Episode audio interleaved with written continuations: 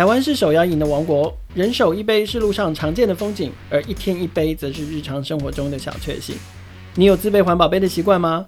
如果用了免洗杯，你知道这些杯子都有妥善的被回收处理吗？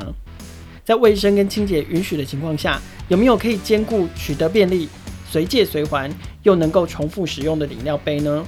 欢迎收听创业新生代，带你听见创业新生代。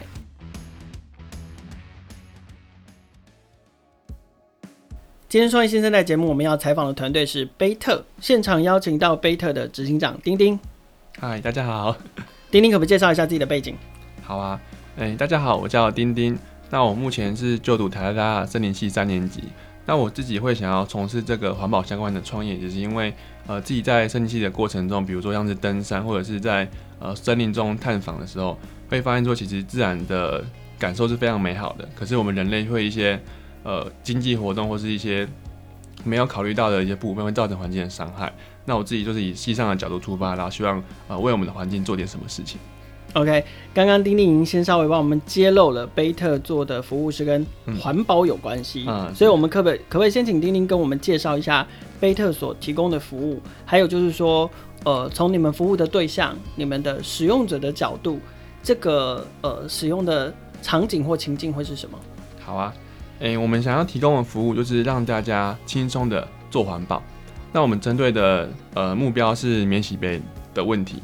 那台湾一年会有产生大概超过二十亿个免洗杯。二十亿。嗯，因为我们台我们是手摇料王国，就是没有辜负这个美名。但是二十亿个就是两千三百万人，差不多十倍。哎、欸，对对对，就是、没有一百倍。对，就是对对，二十亿大概是这样子。所以就是我们平均每一个人喝了一百杯，将近对对对。哇天哪！没错。那但是因为呃我们很多的使用。的免洗杯都是直接被丢到呃回收端，可能比较难被好好的处理，因为这个量是非常大的，所以我们希望让大家能够轻松的做环保。但是因为像现在主要的方式就是要自备环保杯，对，但自己带的问题就来自于说，可能是刚好买饮料的时候没有带在身上，那或者是说你用完之后还要清洗，很麻烦。所以我们想要针对这两个痛点去解决，所以我们的产品服务叫做 U Cup 循环租借平台。那你今天只要有一张悠游卡，就可以在任意店家去租借环保杯，然后使用之后可以不用清洗。那我们会在呃规呃设置很多归还点让你去去做归还。那目前我们的使用场景是在台大校内。那目前我们主要是呃希望先从校内开始，因为它的人流比较固定，然后我们设置归还站会比较方便这样子。然后未来大概在今年可能暑假过后，会跟台北市环保局一起从校内开始，慢慢往公馆商圈去拓展我们的服务范围，这样子。嗯哼，所以呃，如果姑且不论现在是先在呃台大校园的范围，嗯，或者是未来有商圈，嗯，透过商圈的方式慢慢拓展，嗯，就是理想的状态来说，你们希望提供的就是一个呃可以租借跟回收、嗯、重复利用呃免洗杯这样的一个服务。那对于消费者来说，他如果有需要需要买饮料的时候，嗯，他可以直接在他购买饮料的那个商家，嗯，直接借一个。租租借是。呃一个免洗杯，对对对，呃是免费的借用一个，哦，对，应该是借用一个可回收的杯子，对对对对，对，然后呢，他也可以在喝完这个饮料之后，嗯，就再找。嗯再找一个商家归还，或者是我们的状态应该是这样，对，或者是其他的归还站这样子。哦，所以归还站跟卖饮料的店家有可能是拆开的，有可能是嗯，我会更多点，因为我们希望呃让我们的使用者体验就像免洗杯一样方便，但是我们不是免洗杯，是一个环保的选择，所以我们才会选择在校内这种人流最固定的地方先开始，因为我们可以知道说，比如说大家买饮料之后都去上课，那我们可能就是在呃系馆或者是公共教育大楼摆回收站，就可以解决大部分人归还的问题。OK，这是我们从校内出发的一个原因。嗯哼，刚刚丁丁有讲到他今年才大三，喔，呃，对，所以，嗯、呃，虽然说你念森林系的，你很重视我们的环境，嗯，可是你刚开始，呃，你跟你的其他的团队成员们怎么会想要做这个题目？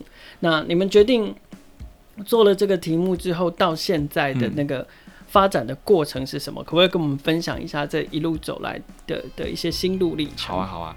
诶、欸，我大概是在大一升大二的暑假的时候，呃，接触到贝特这个转案。嗯。那因为我自己是关心环保，但是环保很多面向，那会想要选择从免洗杯开始，主要是因为，呃，在我升大二的暑假，那时候学员会的永续部有在推一个这样子的转案。嗯。对，那那因为学员会它是每年都会换一届，所以呃，我们就是上一年做完，那下一届的学员会看要不要接续这个专案，嗯，然后结果那时候下一届的学员会有其他想要做的事情，所以这个专案就呃没有被延续，嗯哼。然后那时候因为我自己大一的时候我在学员会担任干部，所以那时候认识永续部的部长，然后他就很觉得说这样的事情没有人延续蛮可惜的，所以我就跟他说，那我是不是可以？呃，先成立一个社团，把这样的模式先接下来，这样。所以你也把它回收了。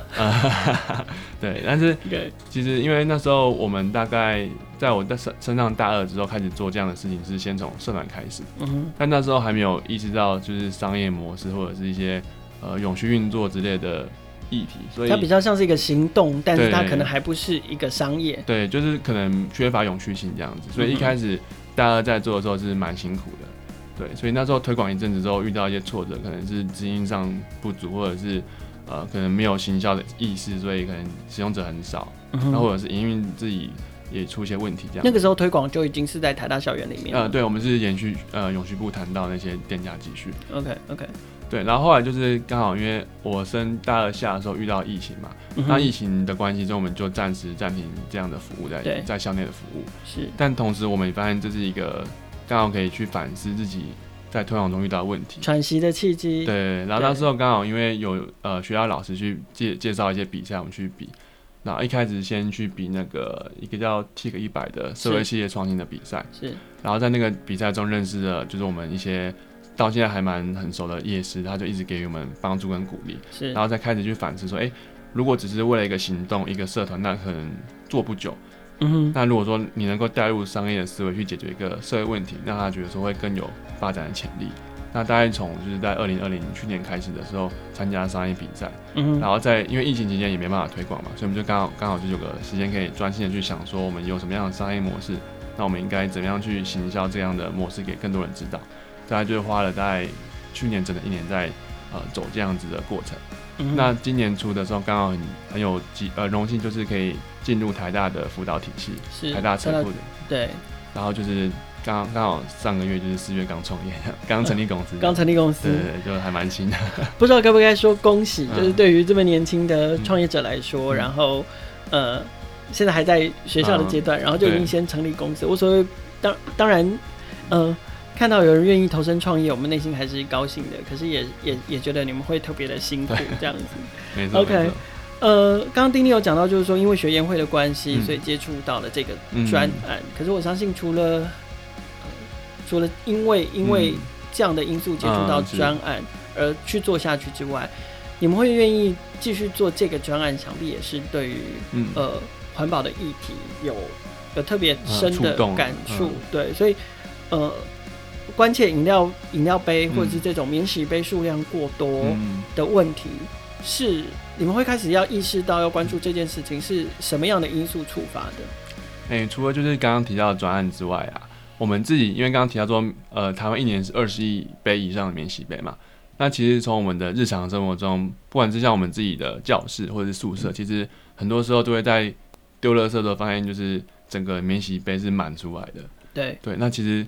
假设一栋细管或者一栋宿舍就这么多，那全台湾有，光台大相信就就有几栋系馆，那全台湾有几个学校或是办公大楼，那其实这样去推广推想，就会想说，那这样子的垃圾要怎么被处理，一定是个非常大的问题。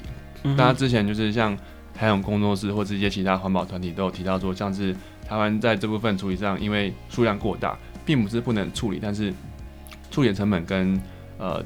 空间可能不太够，所以有蛮多会变成海洋废弃物等等。所以我们是从哎、欸、生活中的呃这一些观察，然后发现说原来呃我们生活中的一点小小的方面，可能会造成环境大大的不便这样子，所以开始想要做这样的转案。二十亿杯这个数字真的是非常惊人哦。那其实可是我也这样听起来，就在我们的生活经验里面，或者日常生活中，其实、嗯、呃不管是政策也好，或商家鼓励也好。嗯已经鼓励大家自备环保杯，嗯，这件事情非常久了。然后甚至是你如果自己自己带环保杯的话，就会扣帮你扣三块啊，扣几块啊，这样会会提供优惠。嗯，可是呃，就观察近年的，还有还有数据，就是说近年这个饮料杯的比例反而是越来越多的。嗯，对，在在有环保杯鼓励的情况之下，呃，反正反而免洗杯的使用用量还是增加。这个可不可以请你们跟我们分享一下？根据你们的了解跟专业，嗯、就是会造成这样的原因的是什么？哎、欸，我觉得有两个趋势会造成免洗杯用量越来越高。那一个可能就是饮料市场的蓬勃发展。那从过去十年看来，就是饮料的销售额其实是不断上升的。所以其实这部分也是会造成更多的免洗垃圾。对。然后第二个应该就是外送平台的兴起，因为目前台湾外送基本上，呃，比有有环保外送，但是还是没有到占大多数。是。所以这样又增加了额外的销量。所以其实这两个就是这两个趋势导致我们现在的免洗杯特色其实是越来越多的。嗯哼。然后呃，但就是提刚刚提到说，就是现在自备会有折扣嘛，像是可能全家 seven 是三块。那星巴克可以可能可以只要十块等等，但其实就是即使有这么大的诱因，可是消费者还是会觉得说我要自己带，还要自己洗，其实是远超于这个诱因的，所以我们才会想要提到这样的服务，让呃每个人都可以有机会可以轻松的做环保。哇，我我我觉得这个观察真的是还蛮切中要点的，就是第一个，真的因为消费就是销量，嗯。远远大过于大家愿意自备环保杯或环保餐具这样的、嗯、这样的这个风气，嗯，对。然后第二个是自备真的还是略显麻烦，那、嗯、有没有办法可以兼顾环保跟不用自备这两个需求？嗯、这个是刚好呃，我想贝特这个服务，啊，所在这两个需求里面所产生的这个交集点，嗯，是 OK。好，所以你们提供环保杯租用的。服务跟重复利用的服务，嗯、那这样的服务你们怎么设计？嗯，让你们团队可以持续永续发展下去的活力？嗯、因为其实刚刚在丁丁前面的分享也有提到说，一刚开始它是专案，然后推的也有点辛苦。嗯，OK，除了呃暂时还没有事业经营的概念之外，嗯嗯、其实也缺乏缺乏商商业思考或商业思维，其实也让你们也。比较难以持续的一直经营下去。嗯、好，那现在你们正式创业了，嗯、那你们自己是怎么设计这个商业模式，让你们所提供的服务可以永续经营下去？嗯、好啊，那呃，就是我们刚刚提到说，呃，自备会有一些折扣嘛。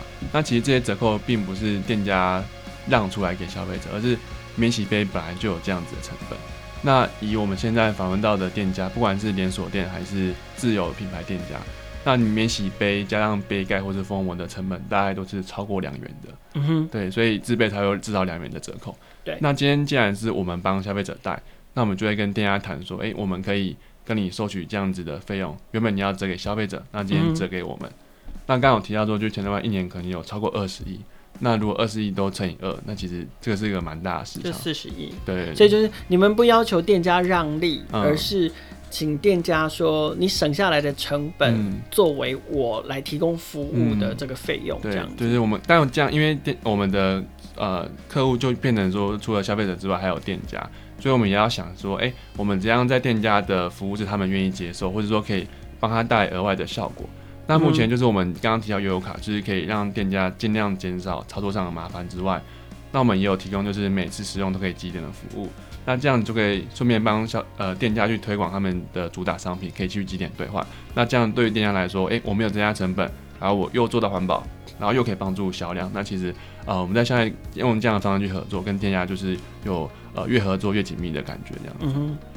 那杯子如果回收之后啊，嗯、怎么怎么完成清洁，然后再、嗯、再次进入使用的循环？嗯、是店家负责回收，店家帮忙洗吗？嗯、还是是是怎么样？你们怎么规划这后面的做法？嗯嗯，先提一下其他案例哈，像国外的话，国外的店家都比较大，所以就是像主持人讲，就是他们会直接在店内清洗，他们有那个空间。但台湾就是因为地小人稠的关系，就是店家基本上都没有空间。对啊，手摇杯连室内的座位都没有，大家都是外带啊。然后可能唯一的小小的空间就是拿来煮茶，嗯嗯，跟跟煮那个珍珠这样。对对对，所以我们目前就是规划说。这次为什么我们先从校内这种封闭区域开始？因为我们必须每天去回收这些杯子，然后进行经过专业清洗之后再做重新的配送。所以我们呃会因为要每每天去回收这样的使用过的杯子，所以会选在这种封闭区域。那我们清洗的模式目前呃是找校内的呃餐厅，然后经过校内膳食委员会认证去做清洗。那未来的话，我们现在呃因为刚刚提到环保呃台北市环保局的一些呃专案这样子，那我们未来会跟北市环保局合作。看是说去找呃比较符合规范的清洗厂，还是说我们自己在比如台大附近的区域去建一个清洗站，因为像是寿司郎那种感觉，就是后面有个清洗站，然后洗完之后马上配送出去这样子。OK，就是人家是中央厨房，你们是中中央清洗站的概念。可是好，我们刚刚说了，就是你你们你们去一个杯子可能就是两块，左右。嗯，那可是从提供杯子，你们得先提供杯子，得得去布店布件，对对，去拓展，然后成功的打进店家之后，你们还要进行回收、清洁，然后再 distribute 出去。嗯，你。这样子可以回本吗？就是说，你们有没有算过？嗯、当然，杯子添购杯子的成本是固定的，可是后续的这些营运费用，对营运的费用，你们有有没有算过要要多少次的循环使用，嗯、或者是要多少使用者，多少使用人，或多少使用次，嗯、你才能够开始达到一个打平，至少打平，对，至少损平的一个状况。哎、我们有计算过，那成本呃，制作方面可以分两部分，一个是营业的成本，最主要就是说。我每次杯子回来都要清洗嘛，清洗的水电跟洗剂都是成本的部分。对，然后再来就是营运的部分，就是我可能都要有人配送跟回收这样的人力开支要呃都要算进去。嗯哼，那我们呃主要计计算说，因为刚先提到成本的部分，那我们每次洗个杯的成本其实是大概几毛钱而已，所以其实我们每次呃两块钱的营收去扣掉这些成本之后，都有蛮呃算蛮高的毛利率这样子。但其实我们最大的开支是来自于刚刚提到营业费用。嗯，那我们有计算过，如果要靠这样子的毛利去打平我们整个营运费用，那可能单日的使用量要大概两三千左右。对对，那蛮幸运说，因为刚好台大旁边是公馆商圈嘛，那我们去统计说，大概有大概四十家的饮料店，然后再加上可能是麦当劳或是一些咖啡店等等的这些店家的总用量加起来的话。一天大概会有大概两万杯以上的使用量，嗯、所以我们三千杯的使用量才能够打平，其实占不到整体的可能十趴左右。但其实怎么去冲到三千也是个蛮大的问题。嗯嗯、那我们现在就是在跟台北市环保局以及呃麦当劳的总公司在谈说怎么去推广这样的模式。OK，你目前在在台大商圈呃不对，在台大校园里面，推行的状况怎么样？你们嗯推行至今有没有什么呃？正面的发现可以跟我们分享。嗯、呃，我们之前在疫情之前呢、啊，我们之前在校内推广的时候，曾经大概呃大概不到三个月就突破一万次的使用量，所以代表说其实学生这方面一直是挺高的，而且刚好是校园比较封闭，所以大家归还也比较方便。对，所以我们发现校园是一个蛮好的起点。那我们现在就在店在跟店家谈，主要怎么去扩大这样的模式。那目前谈的方法可能就是像麦当劳，他愿意提供一些呃使用的几点优惠。或者说有些限定活动可以让消费者来第一次使用，然后来进而改变他们的消费行为这样子。OK，所以目前看起来就是说，在一个比较封闭式的区域或者是商圈，它的效果其实是是不错，它扩散效果会是好的。所以接下来也许你们得要挑战的就是说，如何跨区，嗯，也可以像像是在过去在封闭场域里面这样推行，是一样的方便，然后一样的普及。对对对。那我们呃，就刚刚提到就是复制出去的部分嘛。那我们现在主要寻找就是可能就其他大学，然后可能校内人数大概是一万到两万之间的，嗯，或是两万以上。那大部分我们有呃遇到一些团队，像是福大的团队，或者是像清华大学的团队，那其实他们也蛮呃想要做这样的服务，所以我们可能就会，如果台大这边有些想法，或者说他们那边有什么新的 idea，都可以去互相交流，然后把这个模式推广出去，这样子。OK。对你们来说，应该这是第一次创业吧？哎，对对对对，那创业，虽然虽然说四月才正式登记公司了，可是其实呃，发展这个专案也已经走了一段时间了。是，你们觉得创业到目前为止的心得怎么样？有没有觉得自己现有的这这个团队成员？你刚刚说好像你们现在团队总共是六个人，哎，对，六个人。对，那你们有没有觉得团队目前嗯的优势是什么，或者是缺乏是什么？如果呃，如果时间可以重来的话，嗯、你有没有觉得有什么样可以修正的做法或者是想法？嗯，先讲时间，如果可以重来的话，嗯，我们自己就会想说，可以早点有商业思维去想这样的事情，因为有时候现在应该早点加入台大闯闯。对啊，就是有时候回首，就是那时候刚成立社团的时候，其实那时候就会发现说，我们虽然做很多事情，可是它可能没有在未来的意义，可能就是你只是做当下而已。对，所以。会觉得说，如果能够早点意识到，呃，一个模式要运作起来，并不只是单单靠呃理想或是热情。我觉得这是一个如果能够重来的话，我希望可以早点意识到这件事情。是，哎、欸，也许你们也可以试试看那个，嗯、如我如果没记错的话，社气流的 iLab 应该还在征件、嗯。对对对。对啊，其实也也可以试试看。嗯，没错没错。嗯，对。然后再来是我们自己创业到目前的心得，还有团队的一些呃优缺之类的。那我们就就我自己目前创业的心得来讲的话，我会觉得说，就是呃，在学生时代有一个这么好的机会去碰触到呃一般学生比较不会碰到的事情，其实呃会让我自己对于呃可能世界的想象或者眼界有更大的展呃看到更更远的世界新世界这样子。所以我自己发现说，现在在跟呃老师谈话的时候，会更了解说老师为什么会讲这句话，或者是说为什么。呃，某些公司会做这样的举动。过去可能以学生的角度会觉得说，就是可能不太理解他的背后逻辑。但是因为现在呃自己也是站在一个公司的立场去想这样的事情，那可以更了解说为什么呃政府、企业或者是学界会有这样的反应。所以我自己觉得说，创业目前的心得就是，呃，有机会可以在呃这么年轻的时候可以提高眼界。其实。呃，我觉得算是一个蛮难能可贵的机会，其实很辛苦，但是我觉得如果重来一次，我也会想要试试看这样的道路。嗯哼。那再是团队成员部分，那我们团队目前呃主要都是在学的学生，那只有一位就是今年刚好毕业这样子，所以我们团队如果说要缺乏什么的话，应该我觉得最缺的是时间，因为时间大家还是呃主要呃就是学业会顾，但是我们主要几个就是今就慢慢把学业当做呃。第二个选项，这样慢慢去冲刺我们的创业。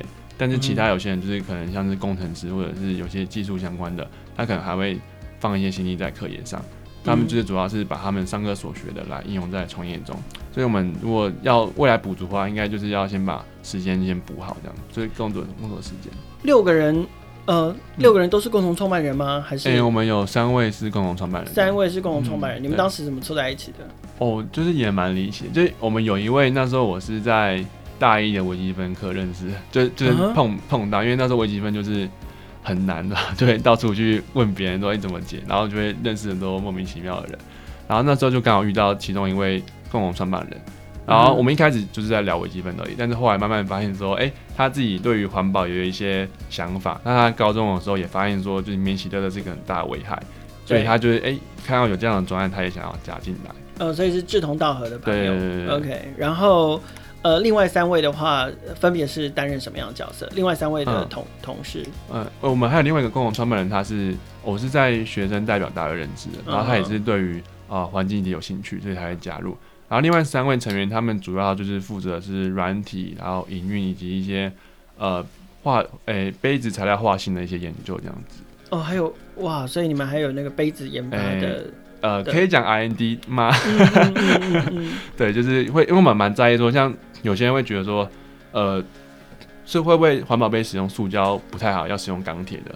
但其实我们发现说，其实重点是来自于说你是怎么使用它，是不是循环的使用？因为其实钢铁如果没有好好的处理，它可能也是会造成更大的危害这样子。所以这个意思是你们会研发自己的杯子，还是你们是去添购呃市面上现成的杯子来进作为你们服务的一环？诶、欸，我们先选择材质，因为刚刚提到说塑呃塑胶很多材质嘛，那目前市面上呃因为种类过多，所以导致大家很难去回收。那我们目前发现说，台湾呃回收产业链最成熟就是 PP，所以我们目前是找现成模具中是用 PP 的杯子来呃运作我们的服务。那在未来的话，未来我们是希望说，因为我们希望可以自己开模去呃制造出更符合消费者使用体验的杯子。但如果说未来有自己的模具的话，那我们的杯子因为知道自己知道材质，那其实是有机会可以直接如果坏掉之后可以重新。熔掉，然后再制一个杯子。哦，对，但是目前这个还卡在说，哎、欸，我们没有自己的模具，以及法规上还有一些限制，嗯，所以这部分也是未来我们在发展中要去克服的障碍。这样。那所以对现阶段你们来说，嗯，你们觉得最迫切需要的关键资源是什么？嗯，目前我觉得，呃，老实讲，就最大还是先第一个是资金的部分。我们现在有靠比赛去募到中子轮的资金，但是其实。呃，要真的去实践落地，其实还是有一段距离。所以，我们第一个是资金是比较大的一个缺口。嗯哼。然后再第二点就是大概需要多少钱？呃，我们天使轮现在是希望一百到两百这样子。万。嗯，对。新台币。对。然后刚好要用多久？用大概一年左右。一年左右。对。那刚好就是台大车库现在有一个这样子的呃竞赛，就是他帮你呃提供一笔奖金，也是大概一百到两百，然后你可以去争取这个算天使轮的奖金。所以也觉得说，哎、欸。有机会能进到车库，真的非常幸运，有这样的机会、嗯。对，然后在第二个比较缺乏点就是要怎么去了解消费者的使用体验，因为呃，当然环保很重要，没错，可是呃，人的生活中也有其他比较重要的部分，所以我们必须去了解说，消费者在使用的当下，他除了想要做环保之外，他还必须去兼顾什么样的的顾虑，才会愿意使用我们这样的服务。比如说，他是不是洗得干净，或者是说他。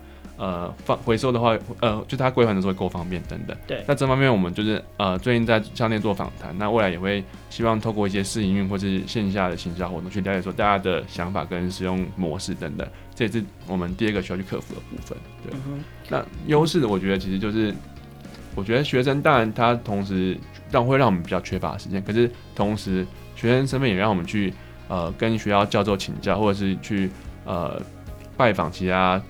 呃，一些企业产业界的龙头的时候，他们会诶、欸、会愿意用呃比较比较愿意跟我们去谈说一些他们的心得感想这样子。那、嗯、刚好说像台大车库，他是现台大学生嘛，对，他其实车库的资源真的非常多，除了资金之外，因为他们夜市真的就蛮专业，像我们的夜市他就是。呃，行销非常专精，所以刚好补足我们刚刚提前面提到说可能会对于使用者体验呃比较认知不足的部分这样子。嗯嗯，可是钱真的还是一个蛮现实的问题哦、因为尤其尤其呃，对于你们要逐渐的拓点、嗯、拓展，然后甚至是，是呃，你你们要提供更多服务，嗯。嗯、然后满足更多需求，你们就势必得添购更多的。呃设备设备跟杯子，okay, 对对对，这个是非常现实的问题。对对对对，然后你提供更多服务，你就得回收更多东西，你就得，嗯、你就得清洗更多东西。所以，嗯、呃，钱这么关键，你们觉得现在有什么样的包含了市场基础、嗯、数据基础、嗯，或者是成绩，可以跟大家分享，然后可以去证明自己，嗯，然后值得去争取这样的这样的资金或跟资源的。呃、欸，我们觉得。诶、欸，市场部分刚刚有提到说，全台湾可能一年呃超过二十亿，但光公馆商圈，对，然后公馆商圈一一天可能就有两万左右，所以我们会发现说，这个是你们调查过的，对对对，就会发现说，其实这样市场并不算小，然后，所以我们在跟车库像是刚刚提到那些竞赛部分，我们会先点出说，哎、欸，这个市场规模其实非常大，嗯，但更重要的是，它是呃会影响到我们生活。周遭或是环境等息息相关的部分，那其实这也牵扯到呃影响力投资的部分，所以这部分就是我们在创业中会主打，就是它的市场够大，而且它的社会影响力也是够的。是，那我们目前也有跟一些呃企业的 CSR 部门谈，那他们也蛮有兴趣说，如果在台下推广这样子的部分，他们会想要呃赞助一些费用，然后来写到他们 CSR 报告里面去这样子。所以我们发现说，其实这样子的。这样子，他这样子的问题，他并不是没有解决方法，只是说他可能，呃，在处理的细节上还需要我们跟环保局一起去讨论这样子。嗯哼，好，那最后我想要请教，就是对于贝特来说，好，你们下一个发展重点是什么？就是除了除了赢得比赛、嗯、取得资金，或者是说，或者是说，如果你们真的赢了比赛了、嗯，然后真的取得你们希望下一步发展的这个这个天使资金之后、嗯，那你们的接下来的发展重点是什么？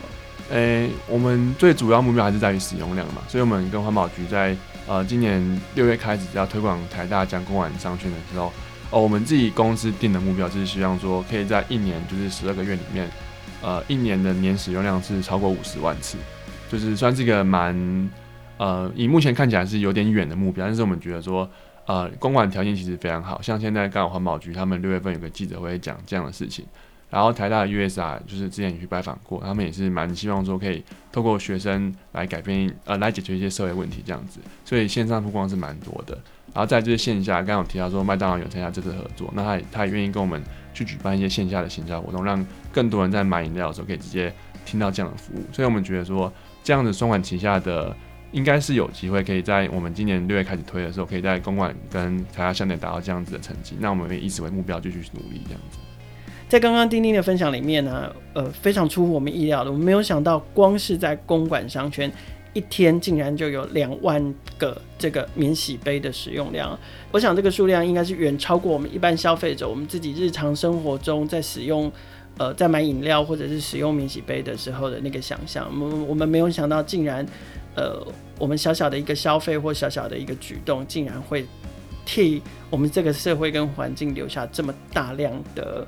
呃，消耗品跟垃圾，所以我们希望透过今天这一集节目，可以让更多的不管是食品业者也好，餐饮业者也好，饮料业者也好，其实可以留意到贝特这个团队。也许你们可以在自己的提供的这个餐饮服务之外，纳入了贝特的服务，在促进消费之余，我们也可以替现在的环境减少更多的浪费。再次邀请创业新生代的朋友订阅、分享我们的节目。不管你是透过 Apple、Google、SoundOn、First Story、Spotify 还是 KKBox 收听，都欢迎给我们评价跟留言，让我们可以持续优化节目，让关心台湾新创故事的朋友听见更多更好的创业新生代。